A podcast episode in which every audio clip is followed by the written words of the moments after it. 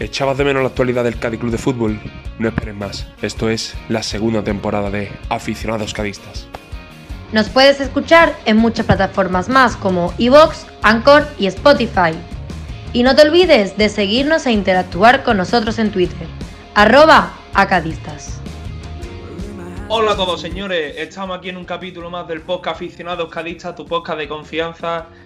Y bueno, eh, hemos jugado hoy, no se han podido rescatar puntos, pero al igual que los jugadores vuelven de las lesiones y de las bajas, puedo estar aquí otro fin de semana más con estas tres personas que me acompañan eh, jornada a jornada para comentar el partido de nuestro equipo cada fin de semana. Hoy hemos jugado contra el Atlético Madrid y se ha perdido 2 a 4, un partido bastante positivo bajo mi punto de vista, que ahora lo comentaremos. Eh, Javi, ¿qué tal has visto el partido? Y bueno, saluda. Bueno, una alegría escucharte de nuevo, Paco, que me dejaron el marrón esta la semana pasada. Eh, que nada, bueno, el partido yo creo que bastante, bastante positivo también por mi parte y destacar sobre todo a Álvaro Negredo, que es una maravilla verlo jugar ese jugador, es una maravilla, me encanta. Supongo que todos los cadistas pensarán igual. Y por la parte negativa ya hablaremos del árbitro. Jordao. Bueno, pues nada, hemos caído pero con la cabeza alta, pese a las hienas de locutores de Movistar, que es otro tema que tendremos que hablar, que son hienas, como Martínez Ares dijo lo de lobo, en mi barrio hay un lobo, pues estos son hienas.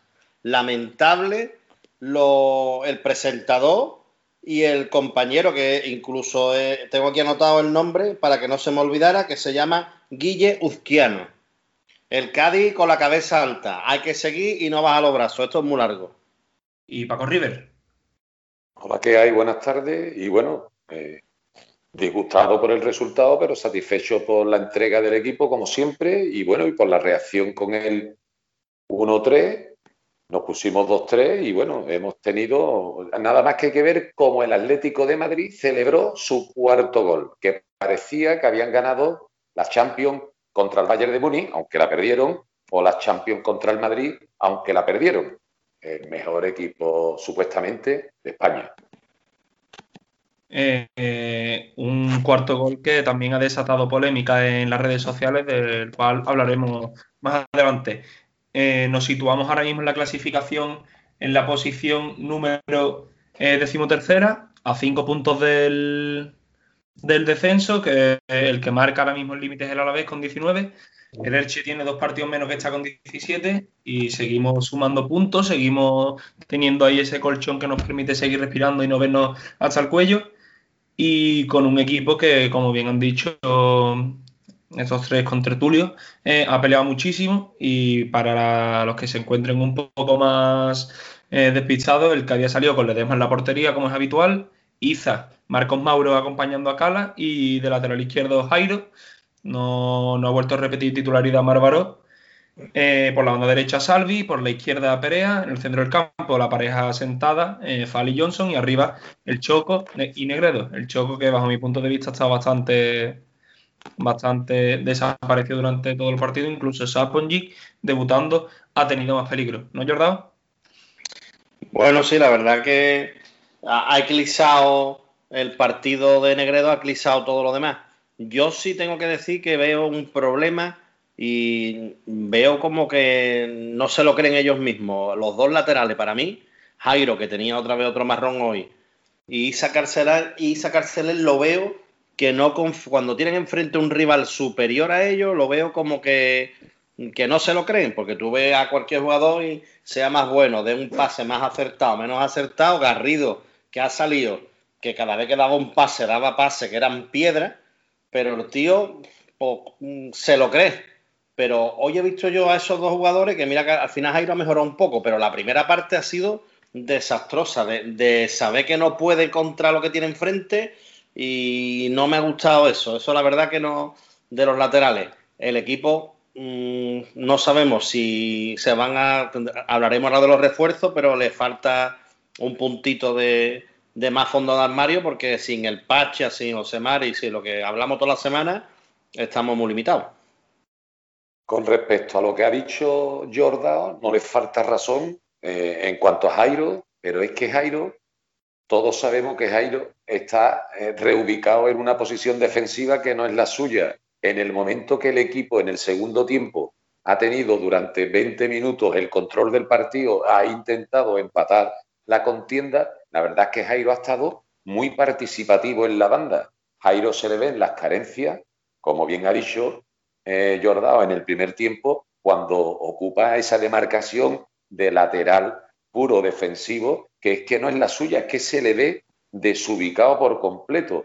Con respecto también a Garrido, estoy completamente de acuerdo con él, porque aunque Garrido técnicamente está limitado, pero al equipo le da un empaque en el centro del campo que cuando ha trasladado a la banda a Fadi, pues la verdad es que no se ha notado eh, en, demasía eh, que Fadi ha desaparecido de esa zona, sino todo lo contrario, que Garrido ha cortado balones, que es lo que al Cádiz le interesa, decir, que la participación de Garrido, eh, la entrada de Garrido ha sido muy positiva considero yo. ¿eh? Y aprovechando que Jordao ha, mencionado o ha tocado el tema de los laterales, os quería yo hacer una pregunta que ahora mismo el Cádiz eh, tiene eh, a cuatro laterales de la primera plantilla y a Márvaro, de los cuales tres están fuera, que son el Pacha, Quezada y Acapo.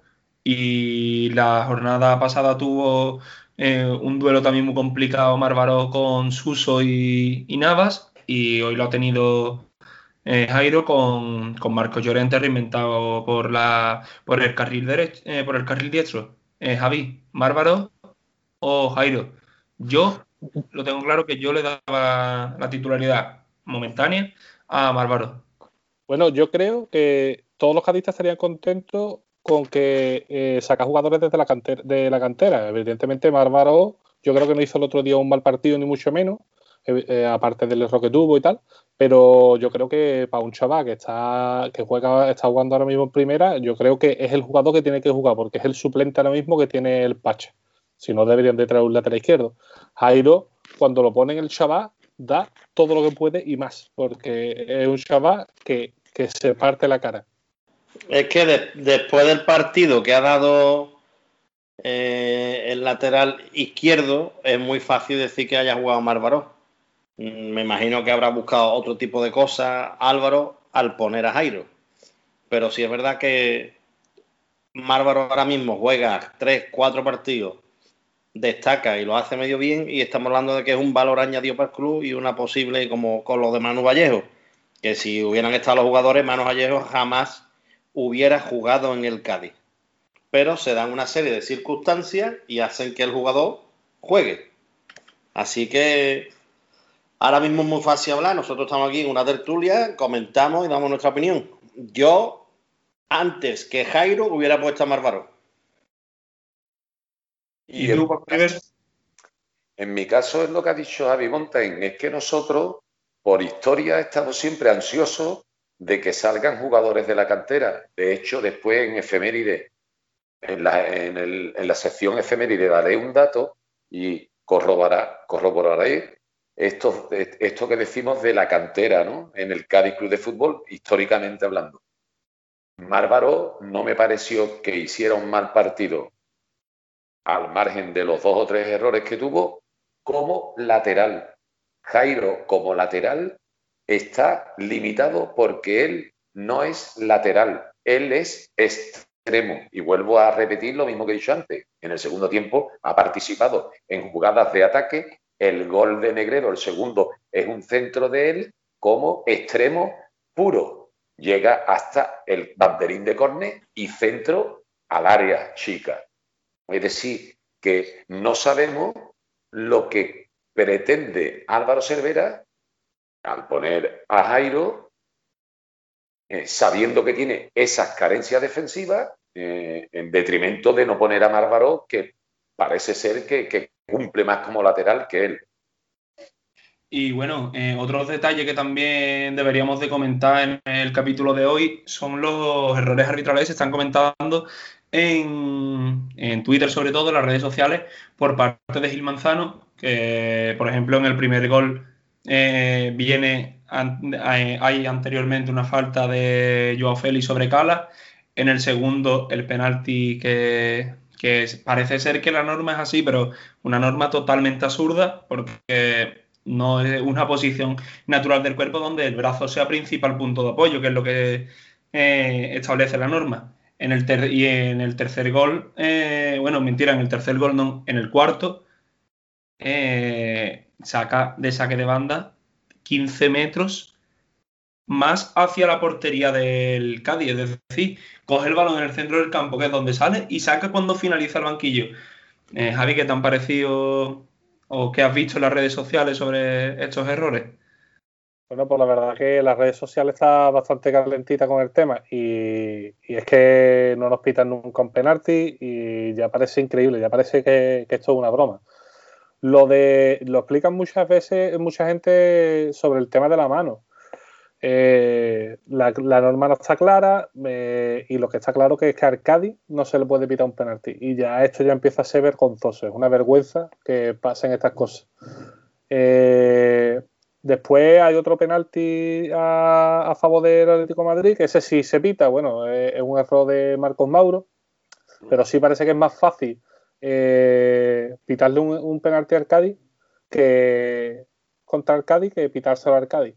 Y todo el mundo está bastante calentito con el tema y, yo no sé cómo ustedes lo veis, no sé si alguno tiene, alguien lo puede explicar bien, porque yo las explicaciones que veo no, no son para nada claras. ¿no? Bueno, yo solamente voy a, comentar lo que ha dicho Álvaro Cervera en la rueda de prensa. Ha dicho, el jugador no está en el suelo y tiene la mano apoyada. El jugador va cayendo y apoya la mano cuando viene la pelota en dirección a ese sitio. Cubre un espacio. De todas formas, también ha dicho él, esta norma se cambiará, pero cuando se cambie, ya no nos va a favorecer a nosotros porque es hoy cuando nos ha perjudicado la norma. Con respecto al penalti de Marcos Mauro, es de infantil, Quillo, es un error de infantil que no puedes cometer y dejar que el Atlético de Madrid se ponga 1-3 en tu campo en el minuto 5 o en el minuto 10 del segundo tiempo. Es decir, y bueno, y. Mira, yo. Sí, sí, sí, sí. Paco. No, no, no, continúa tú. Yo he escuchado, porque he quitado en algunos momentos la voz de la tele, y me han mandado un audio de la COPE, donde el señor Petons, que es ultra del Atlético de Madrid y, y es directivo del Huesca, dice que es penalti. Y después la cadena SER, el señor Iturralde, que es el árbitro que tienen en la cadena SER, también dice que es penalti. Así que sin meternos en favoritismo ni somos del Cádiz, no sé, la mayoría de la prensa y de todo dice que es penalti. Ahora ya las interpretaciones, incluso he escuchado la, una emisora local y ya ha mandado un comunicado un árbitro de Cádiz llamado Pepe Causelo, que es un árbitro que ha llegado a segunda vez, incluso creo que en primera ha estado hasta de cuarto árbitro, y el chaval también ha aclarado que bajo la norma sería penalti. Así que eso por un lado. Los errores, por el penalti que hace, como tú has dicho bien, Paco, el penalti es de poca vergüenza de hacerlo, porque no es ni va a tirar gol, ya es una jugada casi saliendo del área. Mm, hay muchos errores que cometemos que son regalos, que el Cádiz no puede cometer esos regalos porque el Atlético de Madrid es que ha tirado tres veces y ha sido tres goles. El saque de banda, de un saque de banda no te pueden meter un gol. El penalti que es un regalo. Por un, desajuste defensivo de un cambio hecho eh, cuando está atacando el otro equipo. que hay que ser consciente que el Atlético de Madrid, antes de venir a Carranza, tenía ocho goles en contra. Le hemos metido dos goles al Atlético de Madrid y llevaban ocho en contra. ¿eh? El 25%, el 25%. Ocho partidos, ¿eh?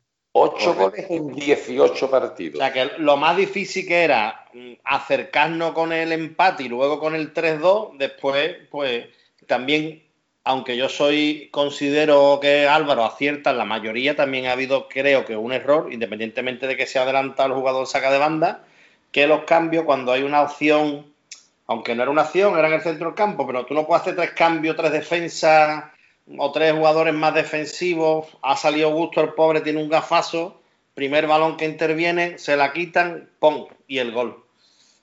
La falta, bueno, que si un pie más, un pie más, la falta la ha metido porque ha metido un golazo de falta. La podía haber rozado, no la podía haber rozado, pero bueno.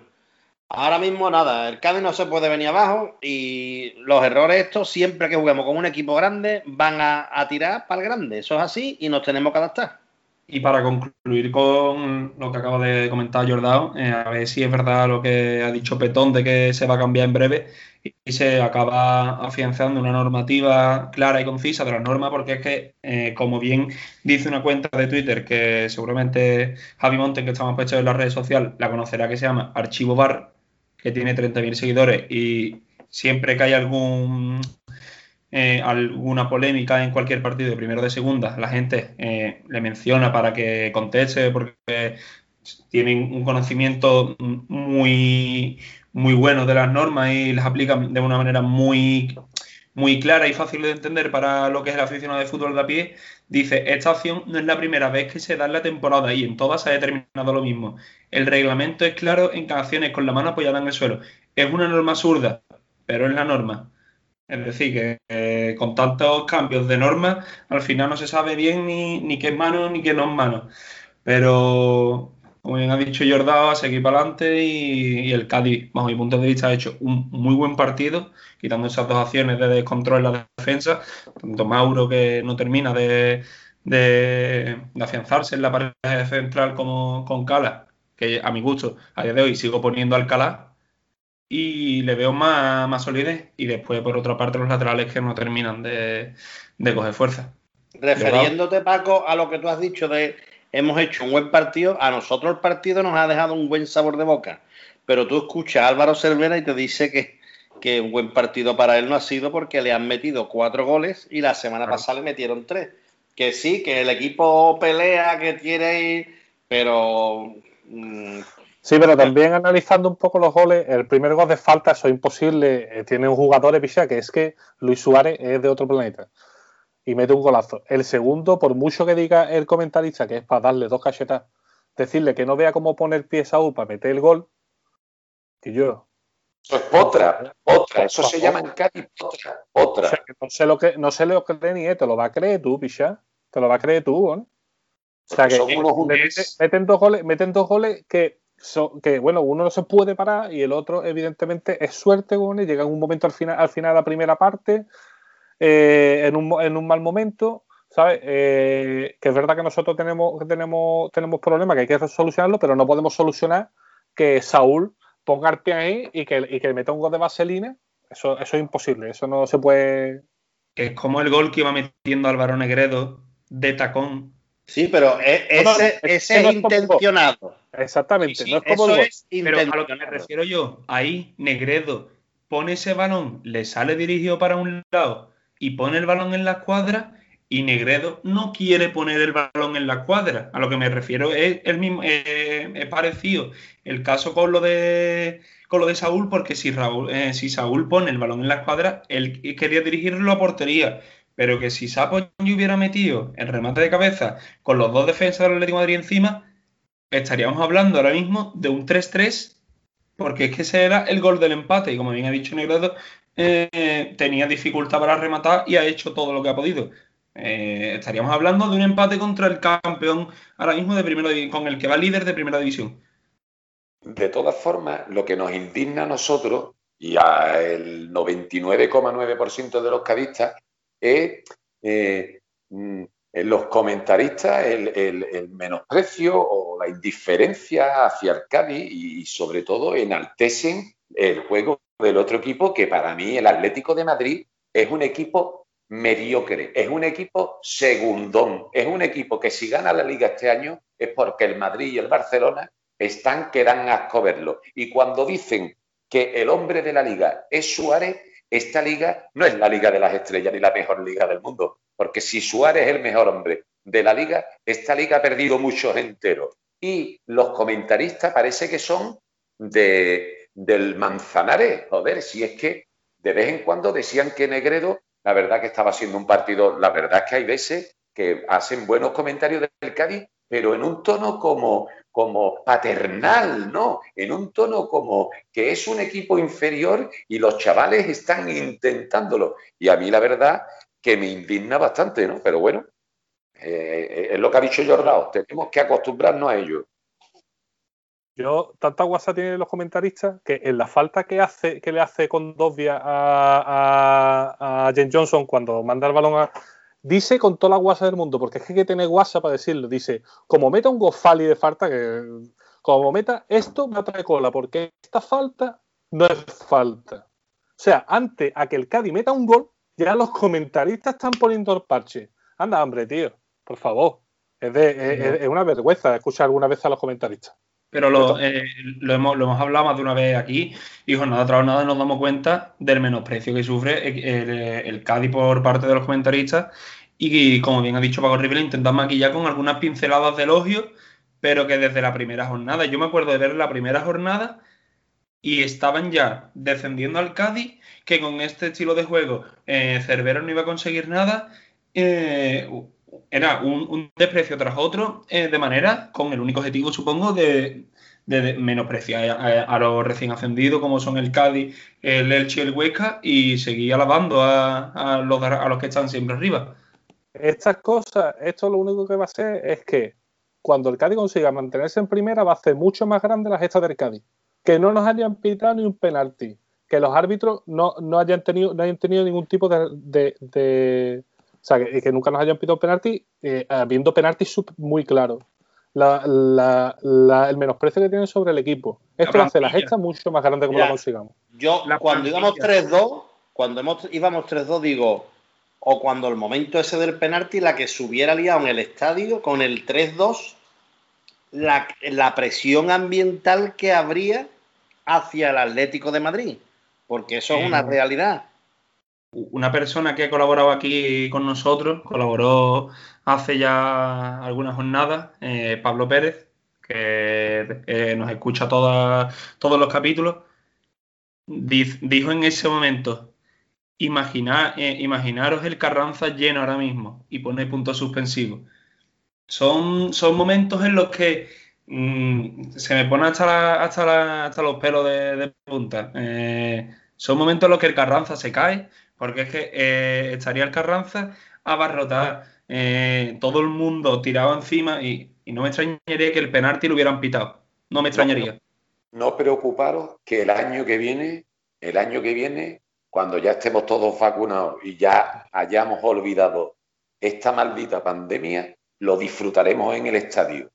No olvidaos de esto que os estoy diciendo y, y os voy a hacer un pequeño comentario para todos los aficionados en general y para nuestro amigo, colaborador y queridísimo Jordao. Hoy, en el minuto 12, por fin Jen Johnson ha cometido su primera falta en la Liga de Fútbol Profesional. Creo que es la segunda, la segunda. La segunda. Pero es que, es que hoy, en el minuto 38, Jen Johnson ha perdido su primer balón en la Liga Santander. Es decir, que en el plazo de 26 minutos ha realizado dos acciones que a ti te tenían bastante eh, eh, indignado o... Me recuerda a Popeye, me recuerda a Popeye. Pues el primer balón que ha perdido en la liga este año ha sido en el minuto 38, porque hoy ha vuelto a dar un partido de gran categoría como yo estoy seguro que reconocemos los cuatro, ¿no? Sí, sí. Pues hemos tocado un poquito todos los, todos los sucesos del, partido y nada, como, siempre decimos, la plantilla sigue estando eh, cogida con pinza, como, se dice, y necesitamos laterales. Pero dime.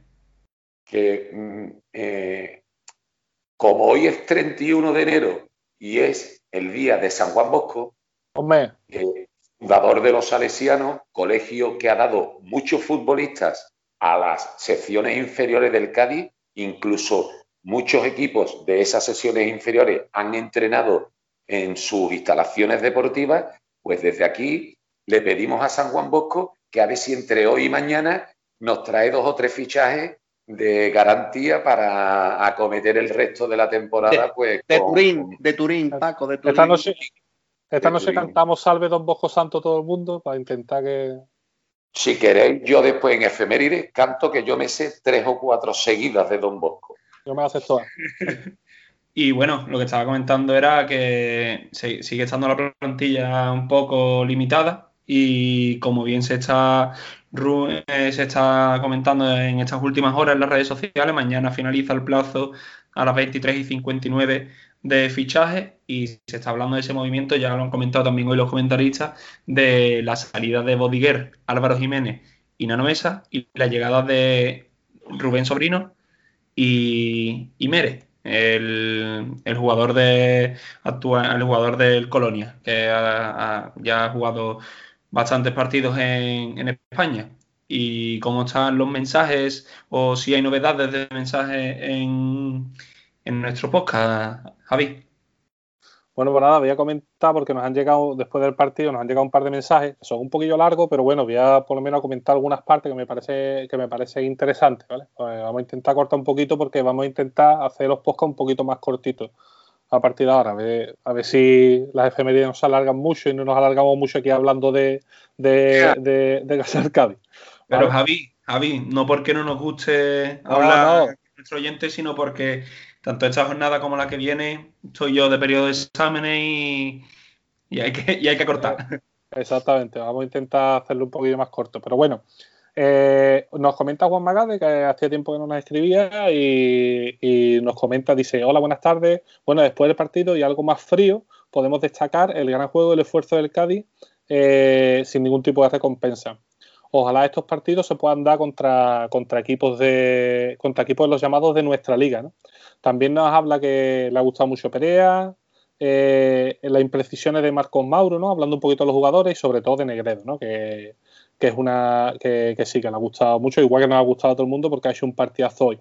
Y comenta un par de cositas, uno de ellas es de- del Choco Lozano, que quizás no ha intervenido mucho y que Sapongi ha intervenido más que el Choco Lozano en el, en el poco tiempo gastado, que le ha gustado. Y también comenta, que yo no estoy muy de acuerdo, pero bueno, eh, del portero que habla, no le gusta mucho Ledesma, ¿vale? Y habla, y habla eh, que le recuerda un poco a Kameni, no sé si os acordáis de Kameni, que era capaz de en la, la- misma jornada hacer las tres, las tres mejores paradas de la jornada y las tres peores, las tres peores cagadas de... Y por otra parte, eh, creo que por, y por otra parte, eh, Luis González nos, habla del partido, nos comenta bastantes cosas del partido, ¿vale? Y dice, buenas tardes, queridos aficionados cadistas.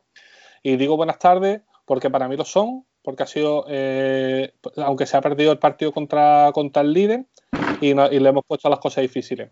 Me gustaría hablar del partido, nos dice que, que el 0-1 es primero falta de Joao Félix contra Huancala, que ya lo hemos dicho, el fantástico gol de Negredo. Eh, también nos comenta Álvaro, eh, perdona, también nos comenta Luis eh, que el gol de, el gol de Saúl, que, es un gol que, no sabe ni cómo la mete, ¿no? Y que le ha molestado un poco que Conan no haya saltado un poquito en, esa, en esa jugada, también el error de Marcos Mauro, que ya hemos comentado. el regalito de Augusto. Y dice, ay, ay Sapongi si mete ese cabezazo, ¿no? Yo creo que eh, ese cabezazo estábamos todo el mundo gritando porque la veíamos dentro, ¿no? Dice que Garrido no está en el mejor nivel, que Perea es el único que hace cosas distintas, pero dice una cosa, dice, eh, pero a ver si Javi Mountain o su amigo Shano, un amigo mío, eh, conocen a alguien que le arregle el botón de la X de su mando y pueda, y pueda dar algún pase, que parece que a veces lo tiene estropeado. Parece que muchas veces coger balón intenta hacerlo, pero es verdad, ¿no? No, no da el pasecito, algunas veces se queda trancado. Y por último, eh, nos felicita por el, el podcast y a Jordao también, que sabe que, dice que sabe que Jordao sabe que, que él no se pierde ni uno y para nosotros encantado de que nos mande mensajitos. Muchas gracias, eh, Luis, por el mensaje. Oye, hablando de Jordao, creo que hay una sección que todavía no la hemos llevado a cabo, ¿no? Hombre, hay una sesión que nos la planteó el otro día el Juan José Besares, que era el qué pasó con. Entonces, a partir de esta jornada o de este programa, voy a mencionar un jugador del Cádiz que no sabemos qué ha pasado de él. Y como el otro día estuvimos hablando del polaco que firmó el Cádiz, en la maldita temporada que nos llevó la última vez a segunda vez, Kamil Kosowski polaco, pues he estado investigando por internet y el señor eh, Kamil Kosowski, después de haberse retirado del mundo del fútbol, ha montado una pastelería en Polonia, concretamente en la localidad de Bielsko-Biala. Y lo que hace es vender unas rosquillas. Entonces, para que todos lo sepan, que el jugador que estuvo aquí seis meses se dedica ahora al mundo de la, de la pastelería, Kamil Kosowski. La semana que viene traeré otro jugador y diré a qué se está dedicando actualmente. Eh, para más señas, creo que está en la calle Virgili. Para el que viaje allí. No, Paco, pues mira, si quieres que te dé datos, porque yo sé que a ti te gustan los datos y tú argumentas tu, sesión muy bien, eh, te puedo decir hasta en la calle donde está. Dila, por eh, favor. Es en la calle peatonal principal de la, del pueblo y eh, lo abrió el 11 de noviembre, ¿vale? Entonces, para por si quieres algún tipo de más información, te la doy. Está frente al Hotel President, a la derecha. Estupendo, me encanta esa información que has aportado porque cualquier... es como un donut, Paco, como un donut, una rosquilla típica de, Polonia.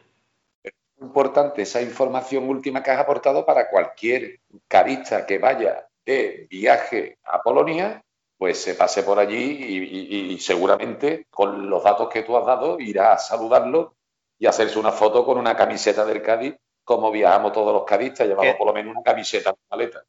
Toda esta formación que he dado no es nada ficticia, es todo real. La calle, la localidad, lo he traducido del polaco al español, ¿vale? Entonces, que, que sepáis que no es nada de ficción.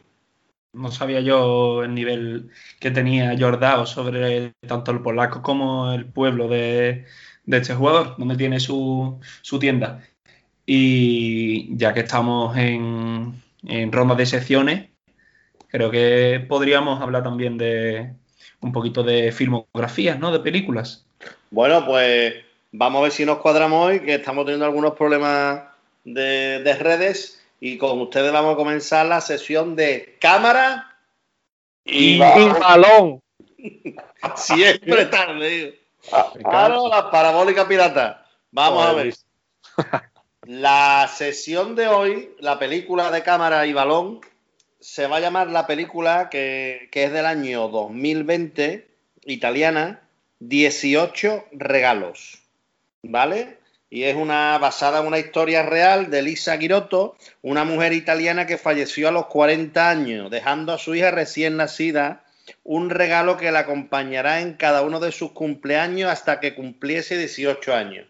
Es un drama, pero yo creo que el Cádiz hoy, el título viene porque el Cádiz ha dado hoy una serie de regalos que si nos ponemos a numerar puede que lleguemos a, a alrededor de los 18 regalos el penalti de Marcos Mauro, varias acciones por, banda de Jairo, etcétera, etcétera. Entonces el título de la película, 18 regalos. Vale, pues el domingo, el domingo día 7, eh, tenemos la próxima jornada de liga que jugamos contra la Real Sociedad, que el partido se va a dar el domingo a las 7, a las 2 de la tarde. Vamos a ver la victoria del Cádiz en Ipurúa, que si no me equivoco es en Ipurúa, eh, con el potaje en la mesa, calentito. En Ipurúa no, te has equivocado, Paco. En Ipurúa no, perdón, Ipurúa es Eibar, en Anoeta. Perdón, claro, correcto. Se me ha ido, la geografía española. Eh, Jordao, ¿ves posibles incorporaciones nuevas o cambios en formato, plantilla o sorpresas en la alineación? Yo, yo espero, hablando de cambio de incorporaciones, yo espero que se vaya Malvasi, fíjate lo que voy a decir a día de hoy, que se vaya Malvasi y el Cádiz sorprenda con un lateral, que me encantaría que fuera Coque del Levante.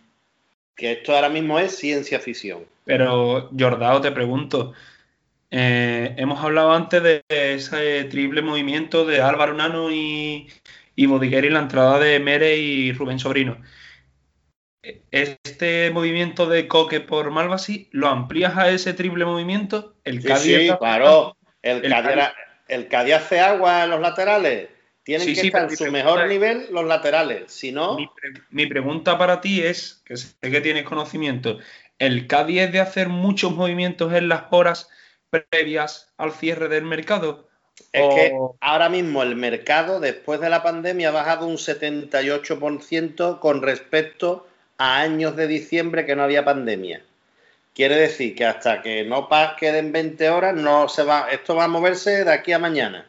Van a salir millones de, porque, porque esto es así, están muy parados. Y como los grandes tampoco están fichando ni están moviendo, pues los demás tampoco. Esto es una, una cascada.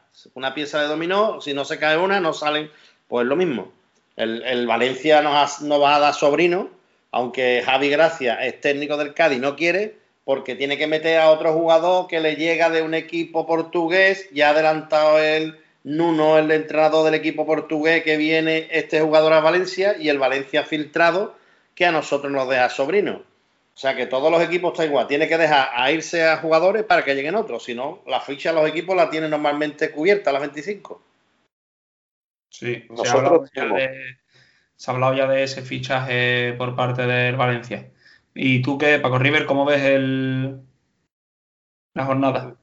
Nosotros tenemos que cruzar los dedos para que venga, aparte de esos jugadores de medio campo hacia adelante, que venga un lateral, porque es que lo estamos viendo que partido tras partido le estamos cogidos con pinzas los laterales. Si a eso le suma que mmm, solo Cala es el que se ha afianzado con un puesto titular fijo en la medular de, la defensa, en el centro de la defensa, porque unas veces pone Alcalá, otras veces está poniendo a Marcos Mauro, que no podemos olvidar que en el cuarto gol de ellos, Marcos Mauro, aparte del error de Augusto que se la da a Correa, pues Marcos Mauro también está muy flojito con el jugador jugando de espalda. necesita por debajo, falta y por lo menos recolocamos al equipo.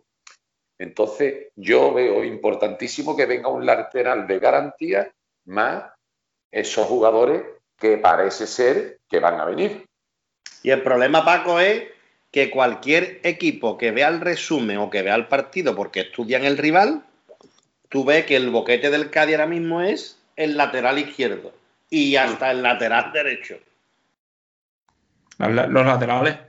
Al igual que el Cádiz también, para ir ya finalizando, hoy la verdad es que me ha gustado mucho el, eh, los constantes centros laterales de, Fali, que la verdad es que todos iban muy bien centrados. Bueno, una cosa es que decimos de el mejor, eh, como, decía, el Sarvi era el, mejor de la liga centrando. No ha visto poco partido ese del Cádiz. De todas formas, de todas formas. Está mejorado, está mejorando. Sí, sí, sí, sí, sí. No. Pero por favor, se había puesto hoy 10 o 12 balones sí, sí. Eh, a sitios peligrosos. Y sí, eso, pero, pero de ahí al mejor, de, al mejor de la liga. Hay un paso. Y el figo de San Lucas, lo dicen, el figo de San Lucas. Esto es lo que hemos hablado antes. Dirán, como no paramos de dorarle la píldora al equipo del Cholo Simeone, pues vamos a decir algo bonito del rival.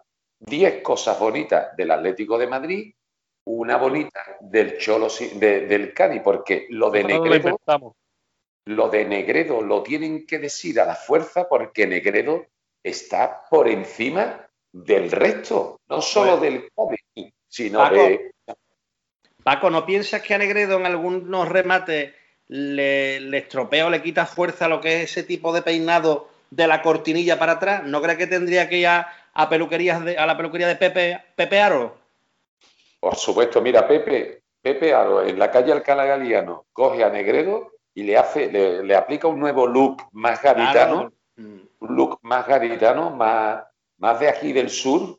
Date cuenta que él es de Valleca, ¿no? Que Valleca es un barrio que está hermanado con Cádiz, pero es que los peluqueros de Valleca tienen otro punto, tienen otro, corte. Es que le golpea la cortinilla de atrás, le golpea a veces, y yo creo que es lo que hace que el balón, cuando el impacta en la cabeza, no vaya dirigido, creo. Y ya, ya que está en la calle Alcalá Galiano Negredo, que se pase por la plaza, compré, compré un buen surtido de pescado en pescadería, ¿cómo era el nombre? como pescadería Román. Pescadería Román. Después pase por la calle 9 y le compro un regalo a la mujer. ¿Cómo se llama la tienda, Paco? Filigranas Complemento, que son nuestros asesores estilísticos de los cuatro miembros del podcast. Y ¿Y, alguna, algún comercio más, Paco, quieres mencionar? Sí, y por último, que se vaya para la, para la calle Trilla, Deporte 501, para comprarse un chándal de esos apretaditos que vende Ramón. Ramón, Deporte 501, siempre oportuno. Esa es, ese es el grito de guerra de la tienda de deportes de Ramón Cuesta.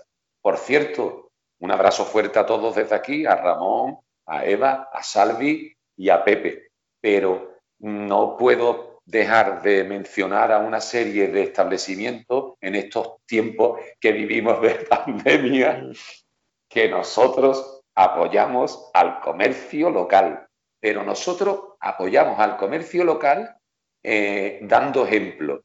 Y yo, que me he trasladado de domicilio en el mes de diciembre, pues quiero agradecer y mandarle un mensaje de ánimo a todas esas empresas locales que están luchando y sobreviviendo a duras penas, pero sacando sus negocios adelante, esperando que pase este maldito virus. Y voy a ser lo más breve posible.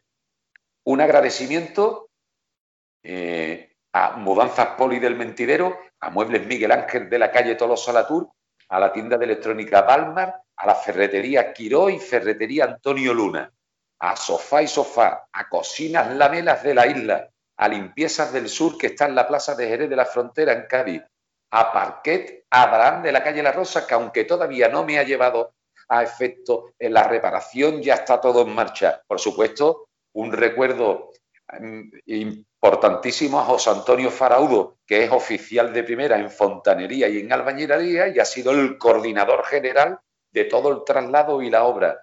Un saludo a los pintores de Chiclana, Pedro y su equipo, que han realizado un magnífico trabajo, y a la tienda de tela Trapos, que está en la Avenida Portugal. Eh, a Fonclima, en la calle Brunete, servicio de fontanería en general, y a Azulejos Crespillo, que es de la isla o de Puerto Real, según se mire. Y bueno, también he realizado algunas compras en grandes superficies de la provincia antes del cierre perimetral pero tenemos que tener en cuenta que en esa grande superficie trabajan muchos gaditanos y gaditanas y tienen su sueldo y con ese sueldo tienen que sacar sus familias hacia adelante. Así que desde aquí un saludo y mucho ánimo a todos. Saldremos. haber puesto un fondo de piano, Paco, le podía haber puesto un fondo de piano. Que no Richard Kleiderman. Ting, ting, tri. El único pianista que sabe. hombre, sé mucho. Te, recuerdo, te recuerdo que uno de los mejores conciertos que he ido yo en mi vida fue de Michael Nyman, que es el creador de varias bandas sonoras. De Michael Knight, de Michael Knight. El piano. Cambia de tema. El del coche fantástico. sí, voy a ir cambiando eh, la conversación porque hemos pasado de comercio local a pianistas. Eh, bueno, como ya hemos comentado antes, el día 7 a las 2 de la tarde visitamos a Noeta, para enfrentarnos al equipo de Manuel Alguacil, que se encuentra ahora mismo sexto clasificado con 32 puntos y nosotros tenemos 24. Esperemos que se pueda hacer algo. Rascar un punto sería un buen resultado y ya conseguir los tres sería algo espectacular. Eh, voy a comenzar yo con la porra, que creo que no lo acertó nadie del, del capítulo pasado, y voy a decir 1-2. Creo que vamos a remontar partido y vamos a, vamos a poder disfrutar del debut goleador de Saponjic y repetirá Alex de penalti. Repetirá en... Me he equivocado de término porque todavía no nos han pitado ni uno. Javi. Bueno, pues yo digo 0-1. Gol de Álvaro Negredo. Me la ha quitado, oye. Me la ha quitado. Paco River bueno, pues yo en la ciudad de San Sebastián, en Donosti, en la cual hay un festival de jazz importantísimo donde nuestro pianista más internacional, Chano Domínguez, gaditano de, de Puerta Tierra, gaditano de la Becren, pues ha triunfado en numerosas ocasiones. Como antes había hablado de pianista, he querido mencionar a nuestro pianista más internacional, ha tocado en los mejores teatros y coliseos de los cinco continentes. Y tengo el honor y el placer y el privilegio de ser íntimo amigo de sus hermanos, Mariló y Tito, a los que le mando desde aquí un beso enorme, igual que Shano también. ¿no? Pues nosotros vamos a quedar 0-2 en Donosti. Y, bueno, pues, ¿y tú, Jordao? Pues mira, voy a decir 0-3. Y eso va, porque ahora mismo la Real Sociedad está en un momento no muy bueno.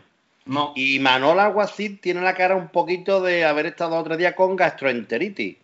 Y está un poco nervioso porque el entrenador de la Real Sociedad B es el mítico ex del Madrid y del Liverpool, eh, Alonso, Xavi Alonso. Entonces ya se rumorea en San Sebastián que tiene la sombra de Xavi Alonso encima y Manol. Y Manol. Entonces vamos a aprovecharnos, va a haber un debate de si lo echan o no después de que el Cádiz gane allí 0-3, con un hat-trick de Álvaro Negredo. Y digo hat-trick. Pues Y- eh, Es Tenemos- decir, triplete. Triplete. que, que tenemos el privilegio de contar con Jordao, que siempre aporta una información importantísima para tener a nuestros oyentes al día. Nosotros también nos la aporta porque no teníamos, yo no tenía ni idea que Xavi Alonso, que es un histórico del Madrid y del Liverpool, pero que también dio sus inicios fueron en la Real, La Real. Sociedad, donde también, bueno, donde, desde donde dio el salto a donde ha llegado a ser el líder de la selección española en los mejores momentos, bueno, el líder junto con otra serie de jugadores, ¿no? Bueno, porque para ganar un mundial y dos Eurocopas no lo gana un solo jugador y él formaba parte de un conjunto que fue magnífico e irrepetible. Pues, es decir, tenemos, soy el único de estos tres resultados, de estos cuatro resultados, perdón, que ha dicho que al Cádiz le van a meter un gol. Estáis confiante con la zaga defensiva del Cádiz. Y bueno, vamos a ir concluyendo que tenemos la sección efeméride Cádiz a la vuelta de la esquina. ¿Eh, Jordao? Pues nada, eh, tranquilidad y ya sabíamos que ahora teníamos un- unas jornadas muy complicadas y, y que, y desearle la suerte a las negociaciones, que cargue Enrique bien el teléfono para que no se quede sin batería y, y que mañana tengamos dos o tres jugadores cerrados. Javi, Bueno, pues nada, que quedan 16 o 17 partidos y yo creo que haciendo 6, como el que hemos hecho hoy, tenemos 18 puntos y estamos el año que viene en primera. que es el objetivo. Así que esperemos que la jornada que viene podamos disfrutar por lo menos de un buen partido del Cádiz y ya se nos recompensa con uno o tres puntos eh, mejor todavía. Como ha dicho Jordao, esperar refuerzos que sigan ayudando al equipo y si no llegan refuerzos, pues a tirar para adelante con los jugadores que tenemos a día de hoy, que están demostrando que no se necesita una plantilla ni con mm, gran amplitud ni mucha calidad para, para echar cojones en primera división, tanto a los más grandes como a los más pequeños. Y hasta el próximo programa. Paco, Bueno, pues yo eh, me gustaría que esos cuatro o cinco refuerzos de los que habéis hablado vosotros, tres, cuatro o cinco refuerzos, sean del agrado de nuestro técnico. Porque aunque nosotros estamos a muerte con Álvaro Cervera, sabemos que es una persona, un técnico peculiar y como de los tres o cuatro fichajes que le traiga, como no sean de su agrado, esa gente van a venir a ver el, el estadio vacío, pues hasta junio que se vuelvan a marchar a sus equipos de procedencia. Esperemos que se acierte y esperemos que el móvil de, Enrique, como bien ha dicho Jordao, esté funcionando desde aquí hasta mañana a las 23.59 para que el Cádiz eh, apuntale esos puestos en los que tiene carencia, lo sabemos todos. Bueno, en el capítulo de efeméride voy a ser breve porque tenemos que cortar y hoy hace 22 años que debutó en el Cádiz nada más y nada menos que Armando Ribeiro. Armando Ribeiro, portero que ha pasado a la historia del Cádiz Club de Fútbol. Debutó en, el, en nuestro estadio en un 1-1 contra, contra el Plasencia, estando en segunda división B. Este portero de Sopelana, de la provincia de Vizcaya, jugó en el Cádiz 10 temporadas, entre el año 1999 y 2008, jugando 273 partidos. Es, por tanto, el portero con más partidos en la historia del club, de, siendo portero y el noveno en el puesto de futbolistas, nada más y nada menos que por detrás de Raúl López, Barla, Linares, Pepe Mejía, Juan José, Carmelo, Manolito y Mané. Este último que tiene dos partidos más que Armando. Antes os dije, cuando hablábamos de Márvaro, que iba a ser un inciso con lo de la cantera. Daros cuenta que de los nueve futbolistas, de los nueve futbolistas que más partidos han disputado con el Cádiz Club de Fútbol en sus 110 años de historia, solo el noveno, que es Armando Ribeiro, es de fuera de la provincia de Cádiz. Eso da nota de cómo el Cádiz ha tirado de cantera siempre. Bueno, en cuanto a números de, bueno, a galardones, ganó el trofeo Zamora en la temporada 2004-2005, que fue la que subimos a primera división, estando en segunda, y en su carrera con el Cádiz le contemplan dos ascensos, uno a segunda en la temporada 2002-2003 y un ascenso a primera en Chapín 0-2 en la temporada 2004-2005, cuando en su última temporada en el Cádiz eh, mm, lo llamó el Bilbao porque su portero se había lesionado, Irayov creo que era, y tuvo la oportunidad con 36 o 37 años de debutar en el equipo de su tierra, cosa que a todos los cadistas nos alegró enormemente porque ese premio se lo merecía Armando. Ese premio fue muy, muy merecido y además disputó muchos partidos, estuvo dos temporadas jugando en el Bilbao, donde ya creo que se retiró allí, pero eso nos dio mucha alegría porque los cadistas tenemos esa, eh, esa cualidad de ser muy agradecidos y con Armando somos todos muy agradecidos. Ahora también voy a decir una cosa para despedirme. Eh, ah, que terminó en el Logroñés, ¿no? Ah, no, bueno, en definitiva, eh, según una encuesta que hizo, es que me están dando información de la... Perdona que te corte, Paco River, que se acaba de hacer oficial que Nano Mesa se va cedido al Logroñés. Vale. desearle suerte a Nano Mesa. Era eso simplemente. Vale, y yo he visto en la pantalla Logroñés y digo, nada, que jugó en el Logroñés, que se retiró con 48 años. Bueno, en definitiva, pese, pese, pese a que a mí, Armando, me encantaba, pese a que a mí, Armando, yo, Armando, lo considero uno de los grandes jugadores que ha tenido el Cari en sus 110 o 111 años de historia, hubo una encuesta que realizó la Asociación de Veteranos del Cádiz Club de Fútbol y para la afición, para los aficionados que votaron, pues lo consideraron el mejor portero de la historia del club.